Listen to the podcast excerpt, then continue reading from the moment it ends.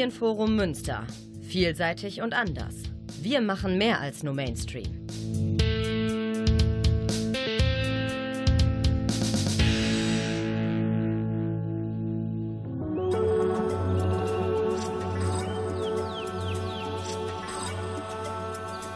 We can recall back in the mid 70s.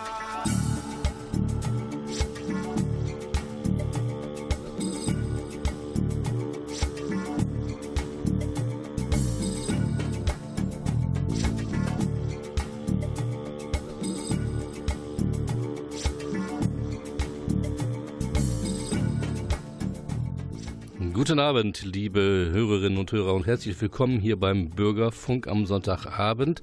Mein Name ist Klaus Blöde und Sie hören heute eine Sendung zum Thema Solidarität mit Afrin, mit Kobane und Rojava. Und ich habe auch Gäste im Studio hier, aber die begrüße ich gleich.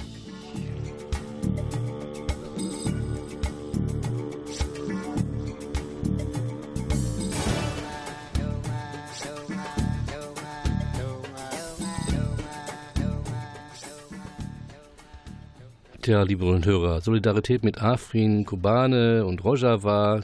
Sie werden es wahrscheinlich wissen, es geht um ja, Südkurdistan, Nordkurdistan, Kurdistan überhaupt, äh, bei den Norden von Syrien, äh, da wo Afrin überfallen worden ist, unter anderem das türkische Militär und die türkische Politik. Zu Gast im Studio ist heute Abend Semşa Yalcin, Godir Atalan und Metin Güler.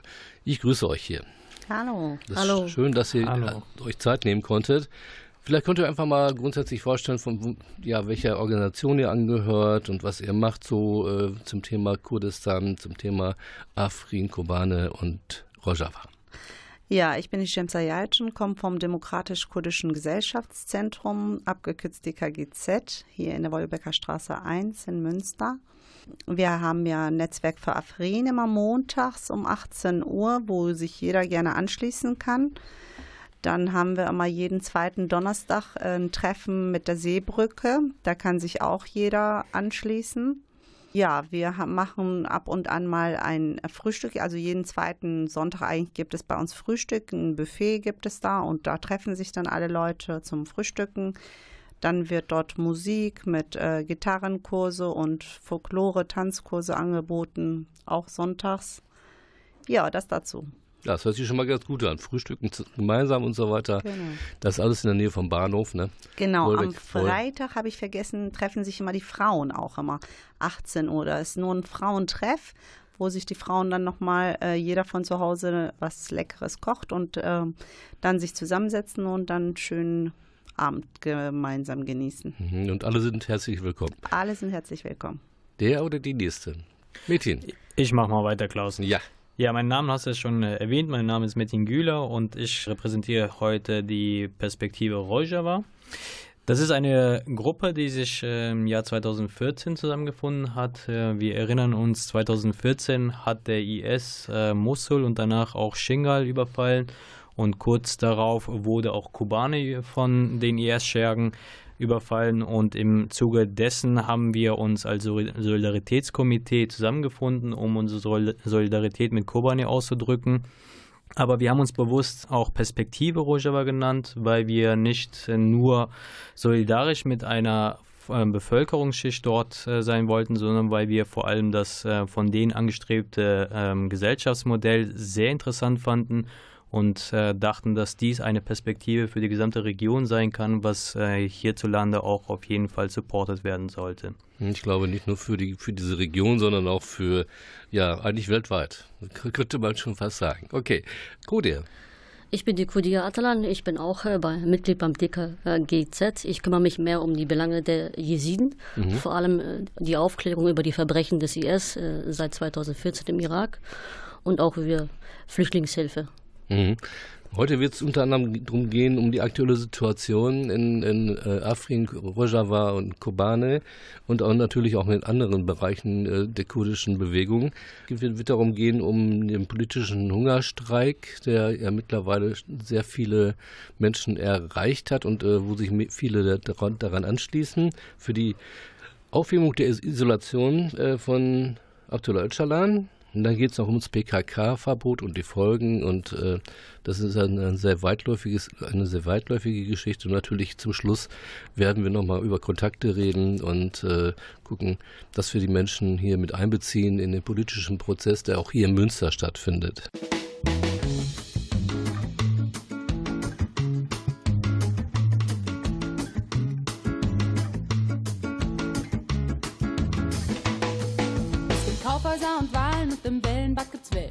Arbeitslosenzahlen und im Stellenmarkt gibt's Stellen. Es gibt Normen und Tarife und die Charts und die Show. Und Zölle und Patente und Geld gibt sowieso, denn die Welt ist was Gemachtes. Und du kriegst deine tägliche Kopie.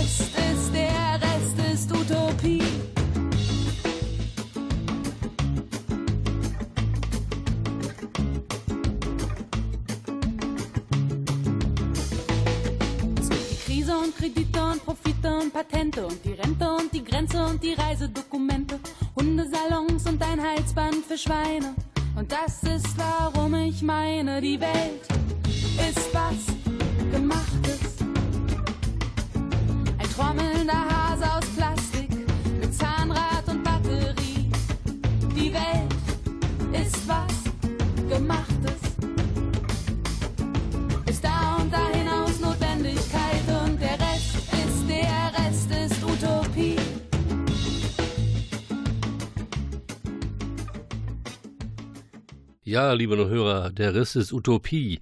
Utopie äh, heißt irgendwie, ja, sich vorstellen, wie man leben könnte, wie man leben sollte und, und zwar gemeinsam und nicht alleine und nicht und ohne Herrschaft am besten und äh, auf gleicher Augenhöhe.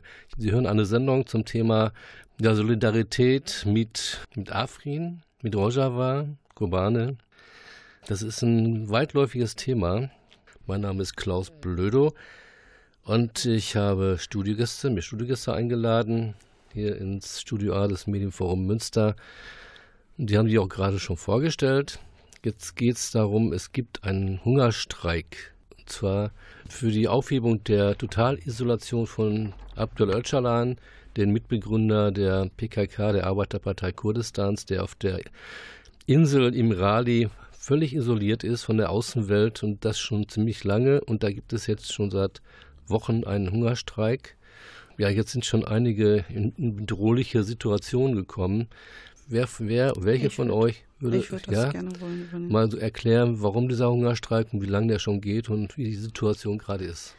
Ähm, die Abgeordnete Leila Güven ist in, einem, in Diyarbakir im Gefängnis und hat äh, Anfang November mit dem Hungerstreik begonnen. In einem unbefristeten Hungerstreik ist sie gegangen und hat gesagt, sie wird so lange nicht aufhören, bis äh, wirklich die Totalisolation gegenüber von Abdullah Öcalan äh, nicht aufgehoben wird und er nicht normal seine Anwälte empfangen kann und seine Familienangehörige wieder sehen kann, äh, seine normalen Rechte wieder einfordern kann. Und Genau, Leila Güven ist seit äh, 80 Tagen heute äh, genau äh, in einem Hungerstreik und ähm, kann kaum mehr aufstehen. Also sie kann ihre Anwälte nicht mehr ähm, sehen.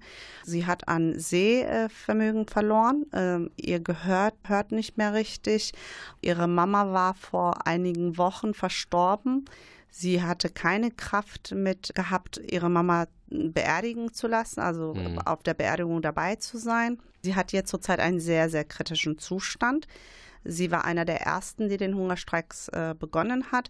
Es haben sich aber so viele andere damit solidarisiert. Mittlerweile sind es Tausende, die äh, in den Gefängnissen äh, mit in den Hungerstreik getreten sind. 200 sind davon in, auch in einem unbefristeten Hungerstreik eingetreten und in Straßburg sind 15 äh, in einem unbefristeten Hungerstreik. Aber die sind nicht im Gefängnis, sondern die sind. Genau, die sind hier. Die sind hier in Straßburg, in Straßburg genau. und machen vor, vor dem Europaparlament oder genau. vor dem oder im Gerichtshof. Es ist diese Folterkommission für Gerichtshof, Europäisches Gerichtshof, CPT ja, ja. nennt sich das. Ihr könnt, ihr könnt ja auch gerne mal ergänzen, weil äh, kann nicht jede und jeder alles ja, wissen.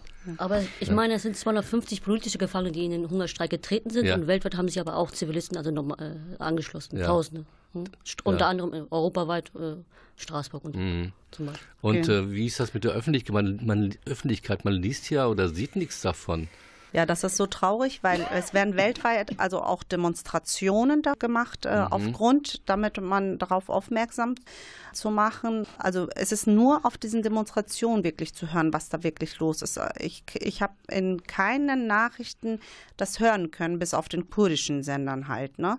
Aber in den deutschen Medien wird ähm, alles totgeschwiegen. Mhm. Wo findet jetzt äh, genau dieser Hungerstreik in, in Straßburg denn statt? Genau, das ist das Europäische Komitee zur Verhütung der Folter, CPT nennt sich das. Und Isolation ist Folter. Genau. Damit haben wir das auch geklärt. Abdullah Öcalan, ein, ein Symbol, ein Symbol für den kurdischen Widerstand. Damals gekidnappt irgendwie von, von Geheimdiensten und verschleppt in die Türkei und dort äh, von dort aus dann auf die Insel Imrali verschleppt. Er hat ja immer schon wenig Kontakte nach außen bekommen. Deswegen haben sie ja auch, äh, er ist der einzige Gefangene dort äh, auf der Insel und wird von 2500 Wächtern. Ja, muss man sich vorstellen. Bewacht. Ne? So, und hier wird, ähm, ja, wenn Abdul Öcalan hier wäre, dann wird er wahrscheinlich genauso verfolgt werden und ausgeliefert werden an die Türkei. Wie wird es denn weitergehen? Meine, ihr seid ja in Diskussion darum. Wie, wie schätzt ihr ein, äh, dass Abdullah Öcalan durch solche Aktionen eventuell dann doch Öffentlichkeit bekommt und vielleicht die Isolation aufgehoben wird? Also erstmals seit zwei Jahren hat er jetzt Besuch empfangen von seinem Bruder. Man sich vorstellen, zwei Jahre. Zwei Jahre hat es gedauert, ja. ja. Und, äh, aber seit 2013 kann er immer noch nicht äh, seine Anwälte konsultieren. Mhm. Also das wird ihm immer noch verweigert, dieses Recht, einmal die Woche seinen Anwalt äh, zu Rate. Oder? Ja. Laufen da nicht auch Klagen vom, vom internationalen Gerichtshof? 700 Klagen laufen ja. und alle wurden, also äh, genau, 700 ähm, äh, man hat 700 Mal gefordert, dass ähm, dort Anwälte wieder dorthin kommen, aber alle mhm. wurden abgelehnt.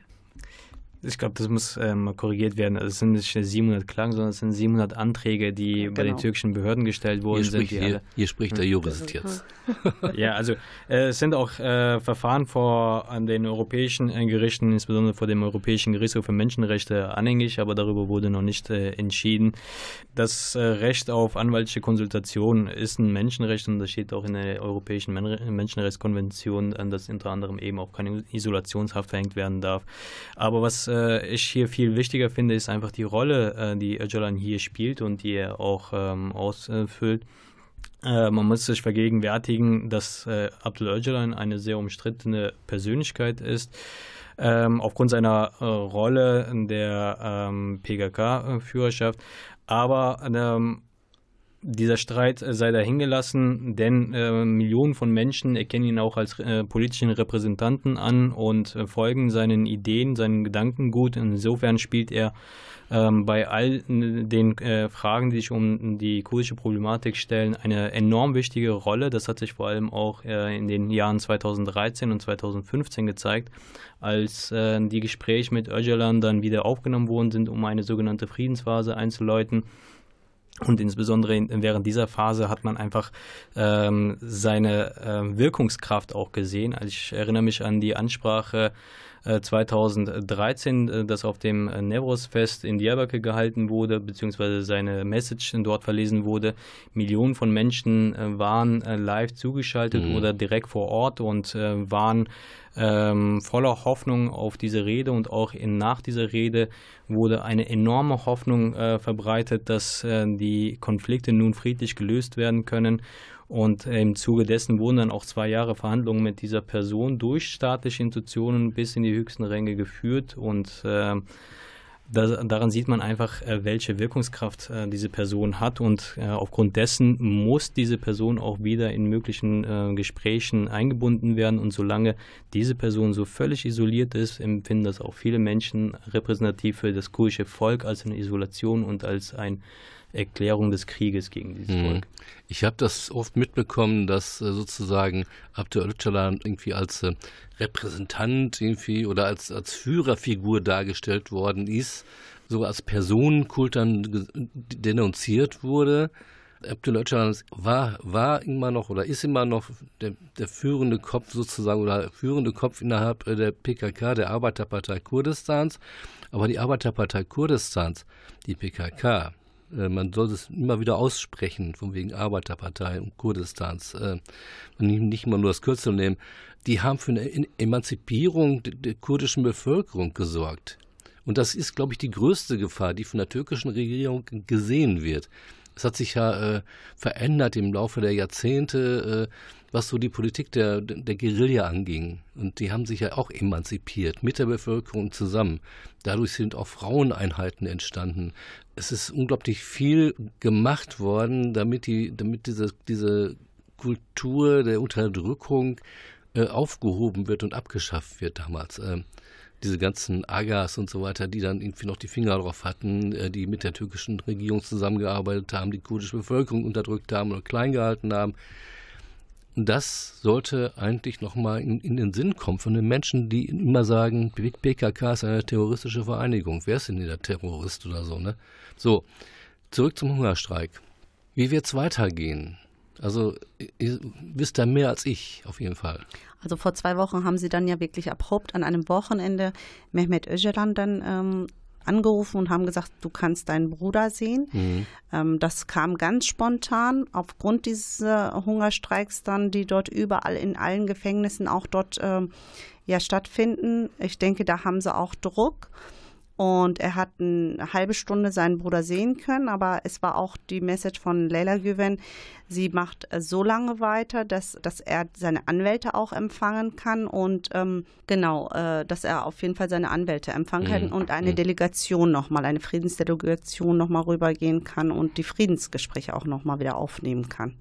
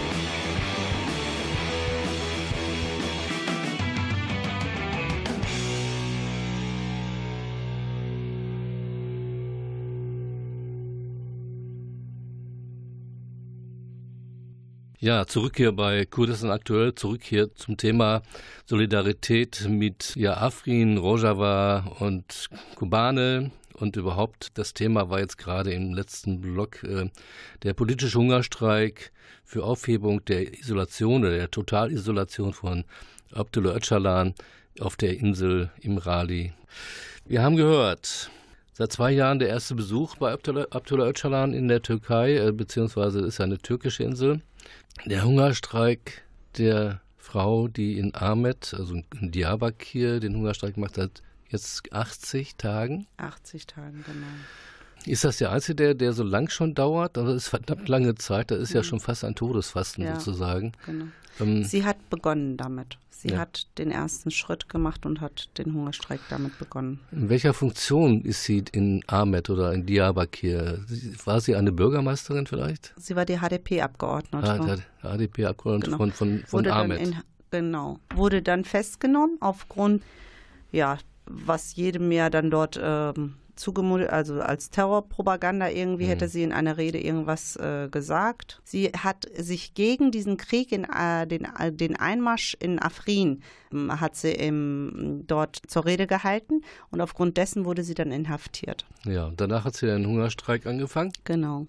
Ja, und wie geht's jetzt, wie geht's weiter? Also es sind ja, ähm, wie wir schon gesagt haben, oder wie ihr schon gesagt habt, mittlerweile Tausende von Menschen ähm, im Hungerstreik, im Solidaritätshungerstreik oder aber auch in unbefristeten Streiks, also auch in den Gefängnissen, in der Zivilgesellschaft. Wie ist die Unterstützung vor Ort in, in Diyarbakir, wie es ja früher hieß, also normalerweise heißt auf Türkisch, äh, Ahmed in Kurdisch? Wie ist die Situation vor Ort unterstützungsmäßig? Also ähm, da muss man vielleicht ein bisschen weiter ausholen ja. und äh, vor allem auch erklären, wie die Situation, die Gesamtsituation in den letzten drei Jahren in der Türkei ist. Ich meine, ich habe das eben schon anklingen lassen. Es gab eine Friedensphase zwischen den Jahren 2013 und 2015 und diese Friedensphase wurde tatsächlich ersetzt durch äh, eine harte Kriegspolitik äh, von Erdogan. Und diese Kriegspolitik zieht sich bis heute durch und das macht auch nicht Halt vor der eigenen Bevölkerung, vor der türkischen Bevölkerung, sondern die gesamte Bevölkerung ist seither in einem absoluten Ausnahmezustand. Das hat sich dann auch äh, geäußert in einem juristisch verhängten Ausnahmezustand in den Jahren 2016 bis äh, im Sommer 2018 war es, glaube ich.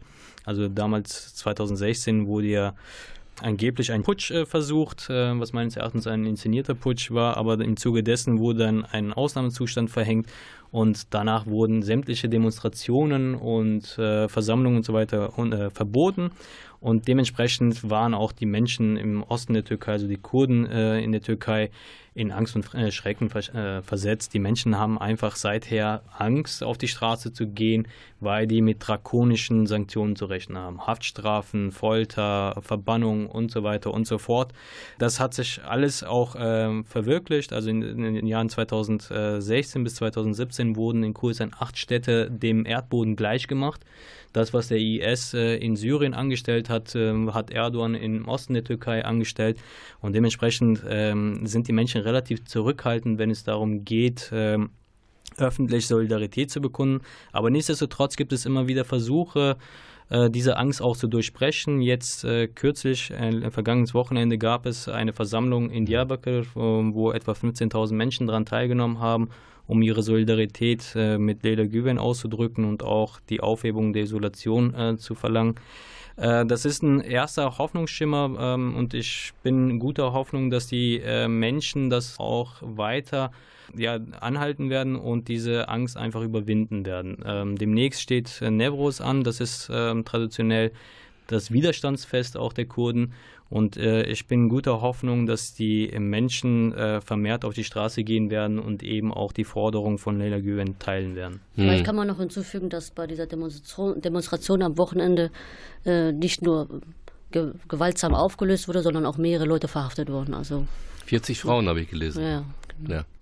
Ja, ja, also es, es gibt, gibt, weiterhin Gewalt gegen Menschen, die sich zur Wehr setzen, die äh, ja, die versuchen ihre Meinung zu sagen, weiterhin auch in, auch in der Türkei und äh, sie werden massiv unterstützt, unter anderem auch durch die deutsche Regierung, die in keinster Weise interveniert in, in, in den Bereichen Kurdistan, äh, ist egal, spielt keine Rolle, liefern auch noch Waffen weiterhin auch an die türkische Regierung.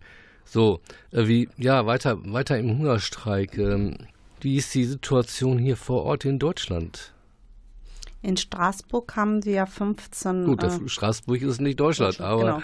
Deutschland ähm, macht ja komplett Demonstrationen. Also äh, ja. wir hatten jetzt in Düsseldorf mehrmals, in Duisburg äh, hatten wir äh, Demonstrationen, äh, um auf die Lage aufmerksam zu machen. Ja, und hier vor Ort zum Beispiel in Münster, was gibt's, gibt es hier Informationsveranstaltungen durch, der, durch das DKGZ, das Demokratisch-Kurdische Gesellschaftszentrum? Wäre es eigentlich nicht jetzt notwendig, nach bei diesen 80 Tagen, die, die Frau wird sterben? Hm. Also ich weiß wohl, dass Vertreter der HDP sich getroffen haben mit Vertretern der SPD zum Beispiel, äh, Nils ja, Schmidt, ja. und auch über die Situation äh, über, äh, von Leila Güven gesprochen haben. Mhm. Und da gab es jetzt nur verbale Verurteilungen seitens der äh, SPD. Und ähm, man forderte natürlich auch dann die Freilassung von den politischen Gefangenen. Aber mehr wird auch nicht gemacht. Mhm.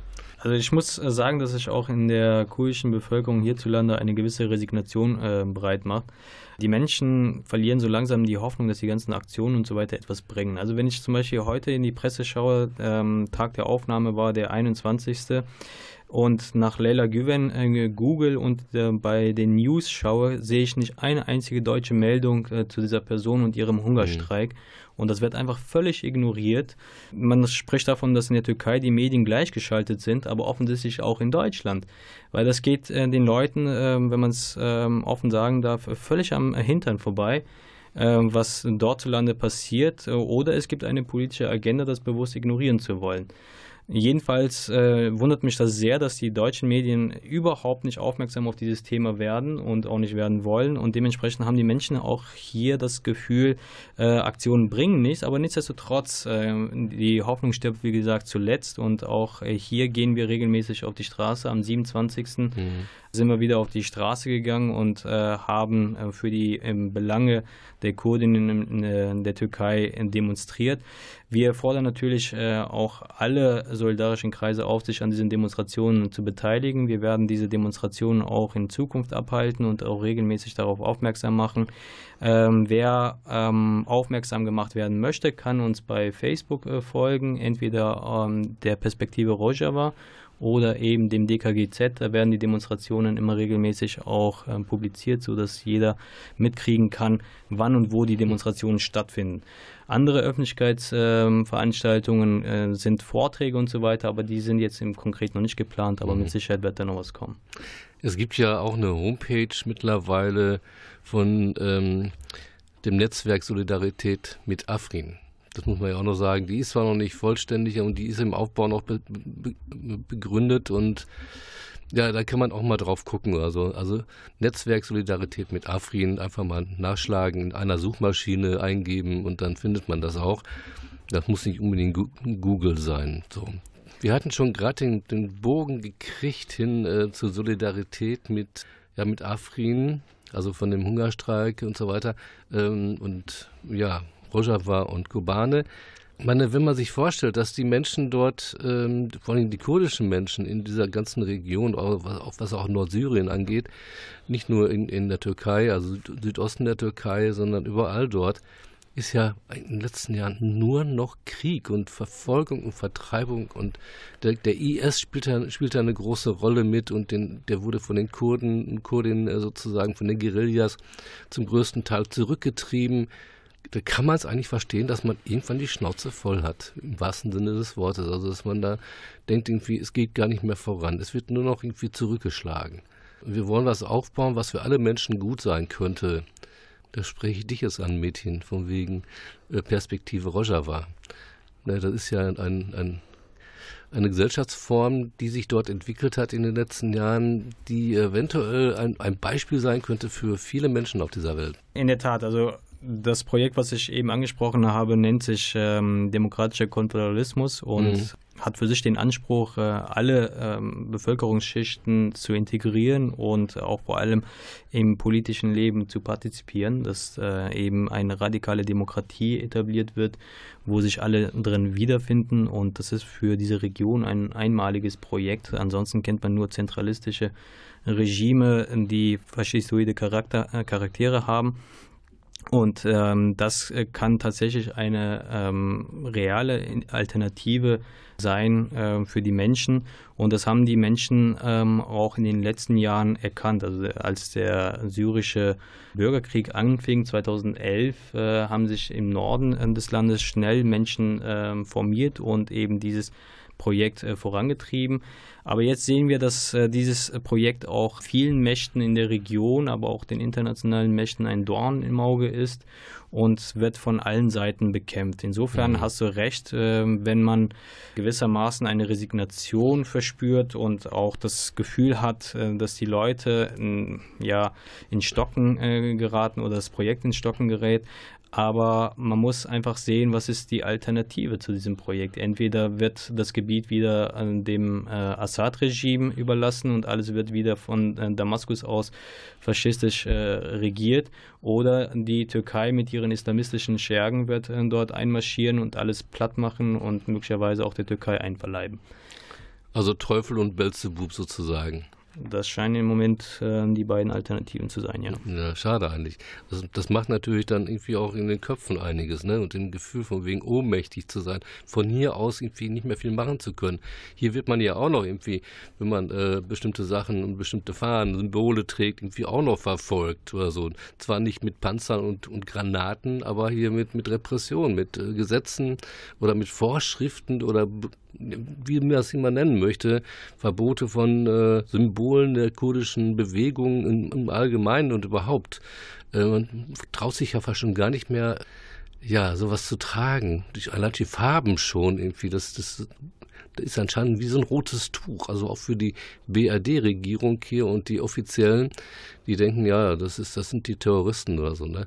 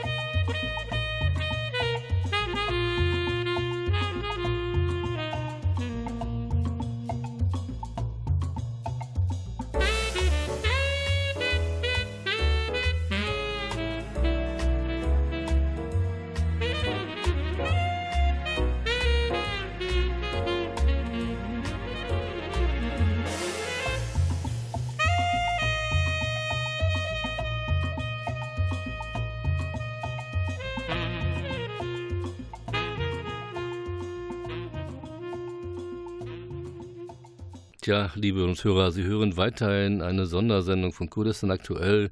Solidarität mit Afrin, mit Rojava und Kobane. Ja, wir hatten einen Großteil des, der Gespräche, ging, da ging es um den politischen Hungerstreik für die Aufhebung der Isolation von Abdul Öcalan auf der Insel Imrali, auf der Gefängnisinsel, der mit von tausenden ja, Wächtern sozusagen bewacht wird und seit zwei, über zwei Jahren völlig isoliert war, bis auf eine halbe Stunde letztens, wo sein Bruder ihn mal besuchen durfte. Ja, ist natürlich eine Form von Folter, die dort stattfindet. Zu Gast im Studio Semsa Yalzin vom DKGZ, Kudir Atalan, auch vom DKGZ und Metin Güler von Perspektive Rojava. Ich würde ganz gerne ganz kurz mal auf das PKK-Verbot eingehen wollen. Das PKK-Verbot seit 1993. Ich habe das selbst persönlich mitbekommen hier in Münster. Ich bin seit 91 hier in, in Münster und ähm, ja, damals gab es noch Demonstrationen, die sozusagen auf den Straßen stattgefunden haben, auf den Autobahnen. Und dann gab es das PKK-Verbot und alles wurde ganz anders. Heute ist auch noch alles ganz anders. PKK-Verbot existiert weiterhin, das muss man sich einfach vorstellen. PKK-Verbot ist nämlich alles, was sich irgendwie in diesem Rahmen bewegt, äh, Bezug auf die PKK nimmt, auf die Arbeiterpartei Kurdistans, auf die Guerilla, die in, in Süd Südosten der Türkei äh, an, angefangen hat, beziehungsweise in der BK-Ebene von vom was, Libanon war es, vielleicht war es, ne? Da gab es ein Ausbildungslager. Ja, und heutzutage was ist denn? Was, was widerfährt euch hier in Deutschland zum Beispiel? Was passiert, wenn ihr auf die Straßen geht, äh, Symbole, Fahnen, äh, Bilder mit auf die Straßen nimmt? Also vor allem Repression. Die Behörden versuchen oder der Staat versucht, äh, diese Menschen zu kriminalisieren und mürbe zu machen. Dass sie auch äh, Abstand von ihren berechtigten ähm, Belangen äh, nehmen. Das äußert sich in äh, vielfältiger Weise. Also äh, das, was die Menschen mit Sicherheit in ihrem alltäglichen Leben äh, vor allem betrifft, ist, wenn es darum geht, ähm, hier Einbürgerung nur so zu beantragen. Da wird einem das immer unter die Nase gerieben, dass man sich ja politisch äh, betätigt und dummerweise auch noch äh, für die falsche Fraktion. Ja. Und es wird oftmals dann als ähm, Begründung dafür genommen, warum ähm, die Einbürgerung nicht äh, funktioniert oder warum auch der Aufenthaltstitel möglicherweise nicht ähm, verlängert wird und so weiter und so fort. Aber auch äh, wenn man sich politisch unmittelbar äh, betätigt und vor allem auf die Straße geht und äh, gewisse Symbole zeigt, wird man kriminalisiert durch Strafverfahren, die anhängig äh, gemacht werden. Und ähm, das ähm, führt dazu, dass viele Menschen auch äh, abgeschreckt werden, sich überhaupt noch zu beteiligen. Wobei ich auch sagen muss, äh, die Gerichte äh, in Deutschland sind äh, zu diesem Thema auch völlig überfragt, weil es gibt da unheimlich viele sehr widersprüchliche Entscheidungen. Die einen meinen, das, was die ähm, Behörden äh, verlangen, sei alles äh, richtig und verurteilen auch die Menschen dementsprechend zu Geldstrafen, zu Haftstrafen auf Bewährungen, wenn äh, sogar ganz hart kommt, dann auch tatsächlich so Haftstrafen, die nicht auf Bewährung äh, gesetzt werden. Es gibt auch wiederum andere Gerichtsurteile, die meinen, äh, das ist alles Schmarrn und äh, die äh, angeblich verbotenen Symbole sind gar nicht verboten, weil die nicht unter dieses äh, Betätigungsverbot der PKK fallen und mit dieser auch nicht gleichzusetzen sind. Mhm. Also im Konkreten geht es um die äh, Symbole der YPG und der YPG, die in äh, Syrien auch gegen den IS gekämpft haben und diesen zurückgeschlagen haben und die werden auch hierzulande ähm, kriminalisiert und verfolgt. Was ich auch äh, bemerkenswerterweise sagen muss, äh, das, was zum Beispiel in der Türkei ähm, und manchmal unter die Meinungsfreiheit fallen kann und nicht äh, strafrechtlich verfolgt wird, wird in Deutschland strafrechtlich verfolgt. Also man sieht, dass auch hier die Behörden und manchmal auch die Gerichte kaiserlicher sind als der Kaiser selbst äh, und verfolgen die äh, PKK und äh, die Sympathisanten drastischer als die Türkei selbst. Im Konkreten geht es hier um den Spruch äh, Biji Seruk Apo, ja. was so viel heißt wie es lebe Öcalan. Das wird in der Türkei als Meinungsfreiheit äh, kundgetan und die Gerichte verurteilen die Menschen nicht zu einer äh, Strafe, während es in Deutschland ein Straftatbestand ist und die Menschen äh, werden tatsächlich dafür bestraft. Hier muss ich eine kleine Einschränkung machen. Tatsächlich gab es letzte Woche eine Entscheidung vom Landgericht Berlin, was erfreulicherweise mhm. mhm. diesen Slogan auch unter die Meinungsfreiheit äh, gepackt hat und damit äh, statuiert hat, dass bloße Sympathiebekundungen keinen Verstoß gegen das Vereinsgesetz äh, darstellen und nicht strafrechtlich verfolgt werden können. Mhm. Das Gericht hat sogar die Anklage nicht angenommen. Aha. Also, Vielleicht kann man hier noch äh, ein, etwas hinzufügen. Äh, 2018 gab es ja reihenweise Razzien in kurdischen Ver äh, Verlagshäusern und auch ja, kurdischen genau. Vereinen und dann wurde auch kurdisches Material, also auch unter anderem Bücher beschlagnahmt. Musik, Musik CDs etc. Alles, genau, alles genau. Mögliche. Ne? Also ich wollte noch mal kurz sagen, Apo heißt ja eigentlich auch Onkel, ne? Ja, genau. So, Biji Serok Onkel. also ich wusste, die Bundesrepublik Deutschland ist mittlerweile zum Handlanger äh, der türkischen Regierung geworden, sozusagen der verlängerte Arm sozusagen. Ne? Also 2017 äh, gab es ähm, einen Erlass vom Innenministerium, wo die Symbole äh, oder mehr Symbole ver verboten worden sind, als zuvor waren. Und da wurden unter anderem die Farben Rot, Gelb, Grün nebeneinander verboten. Ja, Wenn die auf Demonstrationen gezeigt werden, war das ein äh, Verbotstatbestand. Und man muss sich mal vorstellen, ja. die Farben Rot, Gelb, ja. Grün nebeneinander. Das gab es auch, auch in der Türkei, dass nämlich die Ampeln äh, andersfarbig äh, sozusagen geschaltet wurden. Ja, das haben die äh, dann zum Glück irgendwann mal selber gemerkt, dass es völlig absurd ist und haben diese, mhm. diese Symbole aus, dem, äh, aus der Verbotsliste wieder rausgenommen, mhm. aber nach wie vor sind diverse andere Symbole verboten. Das ist ein Unding. Das ist ein Unding, das ist eine, eine Frechheit ohnegleichen. Und eigentlich gehört die Bundesrepublik Deutschland sozusagen vor Gericht gezerrt, also wegen ja, Menschenrechtsverletzung in dem Fall wirklich. Ähm, kenne das noch aus den Zeiten, wo es das Vereinsverbot gab, das Paragraph 20 Vereinsverbot, also Betätigungsverbot für die PKK, also von den Vereinen vor allen Dingen, für die, die Organisationen und Vereine, die dann sozusagen als Nachfolgeorganisation der, der, der verbotenen Vereine dann sozusagen vor Gericht gezerrt wurden. Okay. Klaus, wenn ich noch eines hinzufügen darf, ja. ich finde, das ist sehr wichtig. Es gab tatsächlich äh, vor anderthalb Monaten auch eine Rechtsprechung vom EuGH, äh, die besagt, dass die PKK zu Unrecht auf der EU-Terrorliste geführt ja, wird. Also auch daran sieht man, wie willkürlich äh, diese Verfolgung ist und äh, dass es ähm, mit juristischen äh, Mitteln überhaupt nicht haltbar ist. Ja.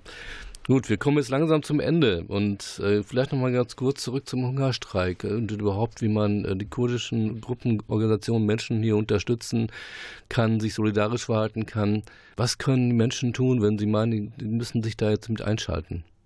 Ja, natürlich solidarisieren, also auf, ähm, auf Demonstrationen auch mit äh, sich be zu beteiligen und ähm, jeder, der das in seinen äh, Ermessen ist, findet was zu tun. Ne? Mhm. Briefe an die Bundesregierung schreiben ja. ist auch eine Möglichkeit.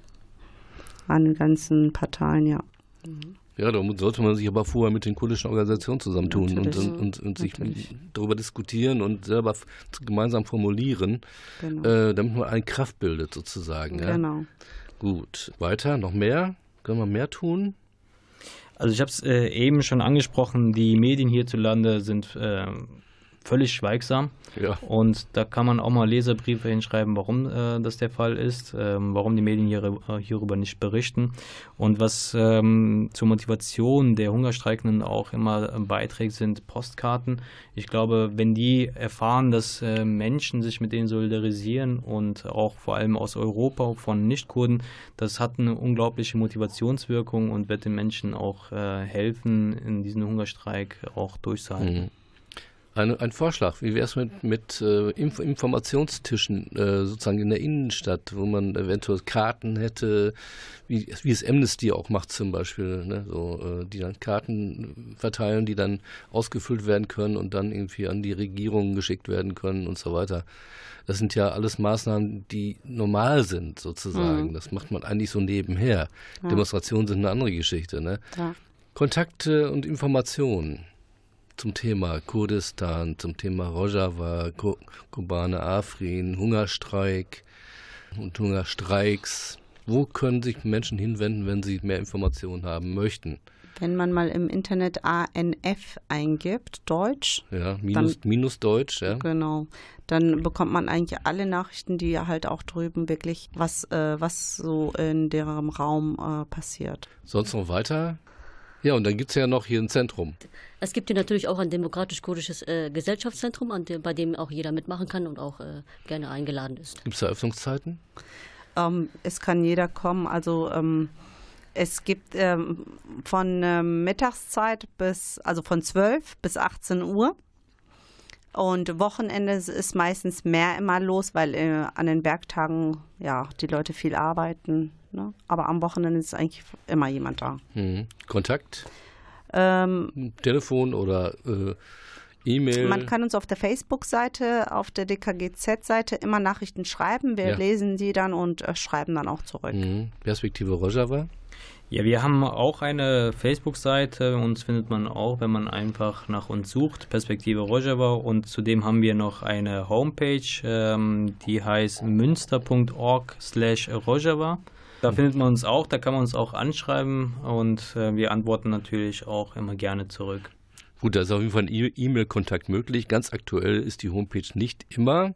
Die muss ja auch gepflegt werden. Das ist ja auch Arbeit, ne? zeitaufwendig, wissen wir ja. Und es gibt natürlich auch noch das Netzwerk Solidarität mit äh, Afrin. Die haben mittlerweile auch eine eigene Homepage und äh, ja, das sind so Sachen. Und wie gesagt, ANF Deutsch, also mit einem Minuszeichen dazwischen, da gibt es ganz viele Informationen zum Thema und vor allem aktuelle Situation, Informationen. Und natürlich auch, äh, ja, kann man nachgucken, was ist vor einem Jahr passiert. Was, also das ist schon sehr informativ, muss ich ehrlich sagen. Es gibt auch Filme drin und so.